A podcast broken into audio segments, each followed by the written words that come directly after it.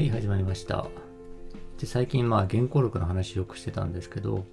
それでですね、まあ、読んだことなかったなと思ってですね、ソクラテスの弁明ってあのプラトンが書いたやつをですね、まあ、これも岩波文庫で100ページぐらいなんで、サクッと読めるわと思ってですね、借りてきて読みました。読んだところですね、うーん、家庭この親父っていうですね、まあ、ちょっと長州力に対する感想みたいなですね、ちょっとそういう感想が出たんで、まあ、ちょっとその話をしたいなというふうに思います。えーとですね、まあ、そのソクラテスの弁明でまどういう本かというとですね、まあ、ソクラテスがその裁判を受けるときに、まあ、自分のですね、その罪状に対して弁明をしたその言葉を、まあ、プラトンがですね、書き残してて、えー、るものなんですけども、なんで裁判を受けたかというとですね、ちょっとそのいきさつがあってですね、その当時そのアテネでそのソフィストという人たちがですね大量に出てきたんですよね。でそれはその、えー弁舌家でですね、まあ、すごい口が上手でですねですごいディベートとかがすごい強いと。で結構ですねその政治その民主政治とかでねその、えー自分の論とかですね自分の主張っていうのを、まあ、弁舌爽やかに話した方がまあ権益とかも手に入るのでですねまあ、そういうこう弁舌が上手い人ってまあすごい重宝されたんですよね。で、そういう人たちはもうすごいその一石ぶってですね、なんか一回で軍艦が買えるぐらいのお金をもらえたりとかしたらしいんですよね。そのすごい人になると。っていうのはですね、まあすごいその俺は頭いいぞみたいな人がですね、こう、あのアテネにこういろいろあの現れたわけですけど、でですね、えっと、なんですけど、ちょっと問題があってですね、まずただのディベートが上手いやつだったっていうことなんですよね。相手を言いまかすのが上手いだけで、なんかその自分が正しいと思ってることを言ってるとか、そういうわけではないんじゃねえかと。でもう一つはですね、あのいろいろこう話し合ってですね、そのディベートとかでわーってやり合ってるうちにですね、まあ、全体的にこの相対主義に陥ってたらしいんですよね。あの、まあ多分それがこう、ね、あの、逆にその弁弁論で負けないためのお互いのこの結論になのかもしれないんですけどまああの人は言ってるけどまああの人の意見だよね。で俺はこう思ってるよ。みたいな感じで。まあお互い意見あるよね。みたいな感じでですね。相対主義に陥っていったと。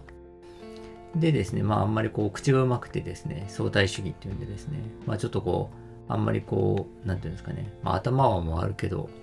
ちゃんとちゃんとしてんの？みたいな話になってですね、まあ、この辺がこう中国の諸子百科と違うところなんですけど。でですねその時にソクラテスがですねいやあのそんな相対主義とかじゃなくてなんか真理はあるだろうみたいな感じでですねまあこう真理を追求するようなことを始めたわけですよね。でですねまあえっ、とその中でですねさらにこうあのね、友達がなんかギリシャのあの神殿に行って、この世で一番賢いやつ誰ですかって言ったら、なんかアポロンから、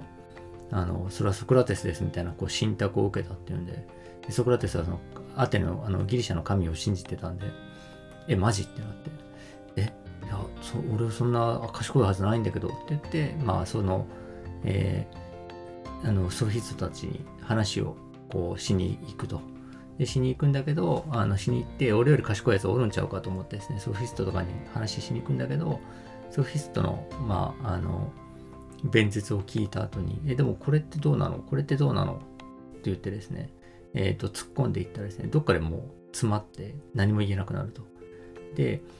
なるほどと。あの、このソフィスソフィストの人たちはもうその、えー自分でね、あの、ものを知ってるつもりだけど、まあ俺は知らないあの知ってるつもりで話してくる何も知らないと。でソクラテスの方は、俺はもう自分が知らものを知らないことを知ってると。その分、えー知ってるつもりだけど知らないやつより頭いいのかって言ってですね、まあ自分なりにまあ納得するんですよね。まあ無知の知っていうのを発見するわけですけど。でですね、そういう活動をしてたらですね、まあそのソクラテスの元にこう若者たちがいっぱいいるんですけど、で、それが、ほう、無知の知でね、あの、かと。で、かつですね、その一つの真理をこう、求めてですね、えっ、と、まあ、試作を続けるソクラテスを見て、かっけーってなってですね、いっぱいこう若者がついてって、若者たちがそのソクラテスを真似して、ソフィストのところに押しかけて、論破をしまくるっていうですね、大論破ブームが訪れるんですよね。でですね、えっ、と、それでまあものすごいですね、まあそのソフィストたちはそれでお金をもらってたわけなんで、まあ、めちゃくちゃ恥をかかされてですね、まあ、ソクラテスに恨みを募らせて、で、まあかつですね、ソクラテスのその弟子がですね、なんかあの、あれと、スパルタと戦争した時に、まあ、スパルタのとの戦争にアテナは負けるんですけど、その時の、え、ー、と、指揮官、なんか向こうに描いた指揮官とかがですね、ソクラテスの弟子だったとかっていうこともあって、あの、まあ、恨みを買ってるのとですね、弟子がやらかしちゃったということがあってですね、まあ、それでこう裁判に、この若者、青年を惑わせた罪みたいなんで、訴えられてこう死刑を求刑されると。っていうのに対して、まあ、そのソクラテスがですね、いやいやいや、俺悪くないぞっていうことをですね、まあ、述べたその弁明を、まあ、プラトンが書き残したものなんですよね。でその弁明がですね、まあ、まあ、ざっくりと、この罪がいかに言われがないものかみたいなことをずっと言ってるんですよね。あ、それはそうそうだろうな、みたいな感じなわけですけど、その過程でですね、あの、その告発をした、なんだっけ、メムノンみたいなやつがいたんですけど、そいつをですね、その裁判所にこう、おい、おいって言ってこう呼び寄せるんですよね。で、えっと、お前青年云々とか言ってるけど、あの、そんなことないだろう。だってこうじゃん、こうじゃんとかってですね、こう公衆の面前でですね、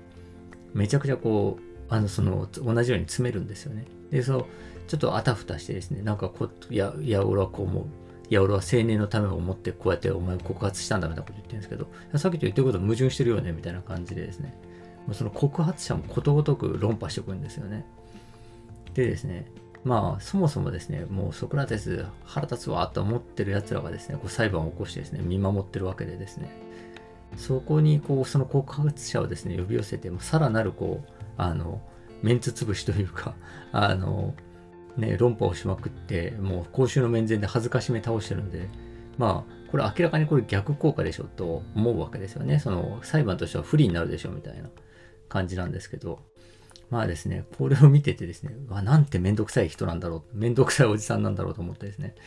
えー、困ったなと思ったんですけど、で、まあこういう人はですね、まあ、うちの会社にもいるんですよね。もうすごい、もう正しさをですね、すごい疑わなくてですね、ものすごく人をですね、ずけずけと追いやっていくっていう人がいて、いや困ったもんだなと思うんですけど、で、あの、他社にもですね、ちょっとまあある会社の人と話してたらですね、そしたらまあ、あのその人はまあその会社の中で新しい事業を立ち上げて、まあそれですごい逆風が強い人だったんですよね。ただすごいこう、野生の勘みたいなのがあってですね、まあすごいイノベーター気質の人ですね、まあ、僕は個人的にはすごい面白いと思ってるんですけど、あの、まあなかなかこう敵が多そうな人だったんですよね。で、その人のですね、話を聞いてたらですね、あの、いやもうほんと困るよと。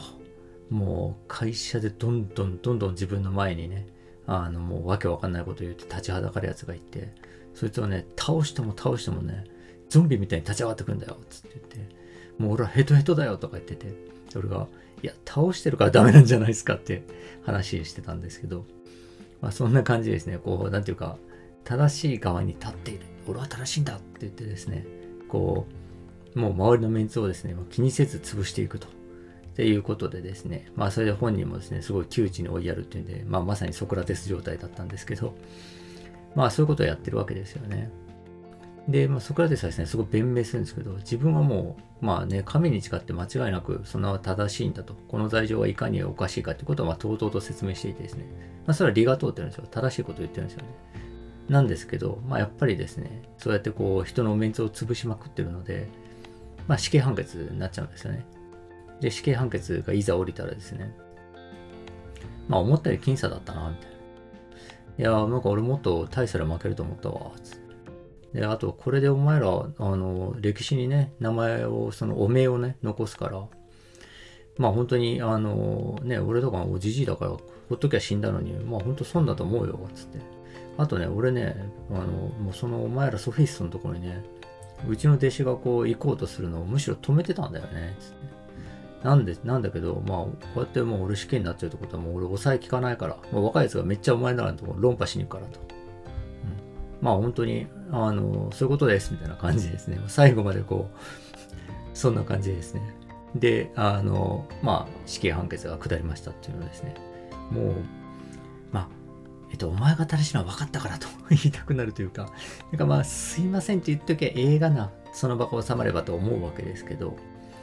まあね、死ぬのがもうほぼ死刑確定してるだろ、これっていうのがあって、まあ、じゃあ言うだけ言ったらえみたいな感じもあったのかなとも思うんですけど、またですね、こういうですね、もう自分が正しいと思う真理っていうのは絶対あるんだっていうことをですね、譲らないと。で、それはその自分の命がかかっても譲らないし、なんか変な不和雷道みたいなことはしないぞっていう、そういう姿勢がですね、プラトンがね、まあやっぱ美しいと思ったから書き残されたわけで、それをですね、やっぱり素晴らしいって言って多くの人が思ったから、まあ今に残ってると思うんですよね。ということですね、もうこれ絶対10分で話終わるわと思ったら、今もう10分経っちゃったんで、ちょっと続きはまた明日話します。では、失礼します。